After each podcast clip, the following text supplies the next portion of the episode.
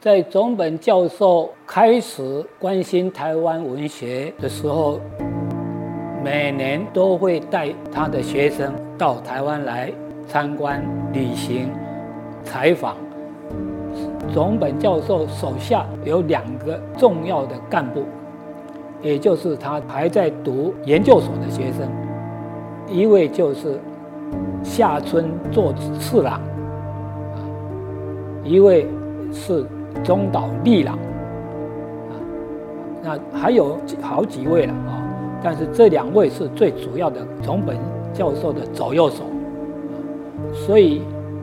这个台湾文学研究会的一些活动的安排，都靠这两个得意助手在帮忙。那我也是在这一次无意之间，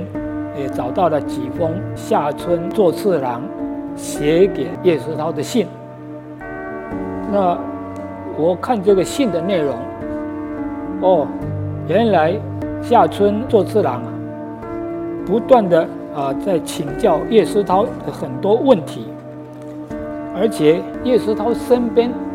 有一个很重要的门徒，就是彭瑞金。那夏春是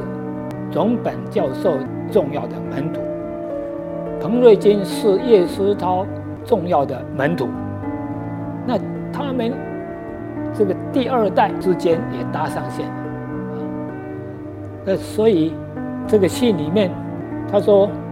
我们的汇报，因为这个研究会啊，刚刚我提到一个中岛利郎，他的另外一个得意门生，这个中岛利郎就是负责编这个学会的汇报。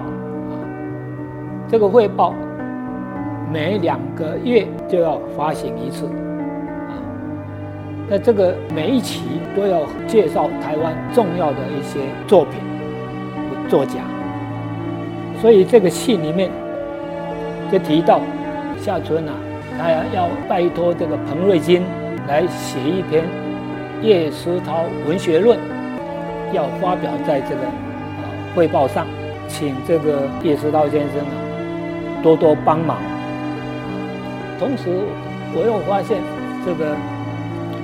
有一位近藤正树，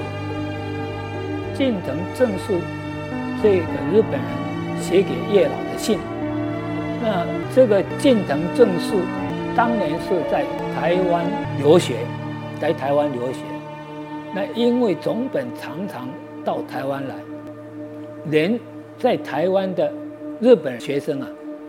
都会觉醒过来，那像这个近藤正树这个年轻人，也一样的受到这个启发，回日本之后就开始研究这个西川满啊，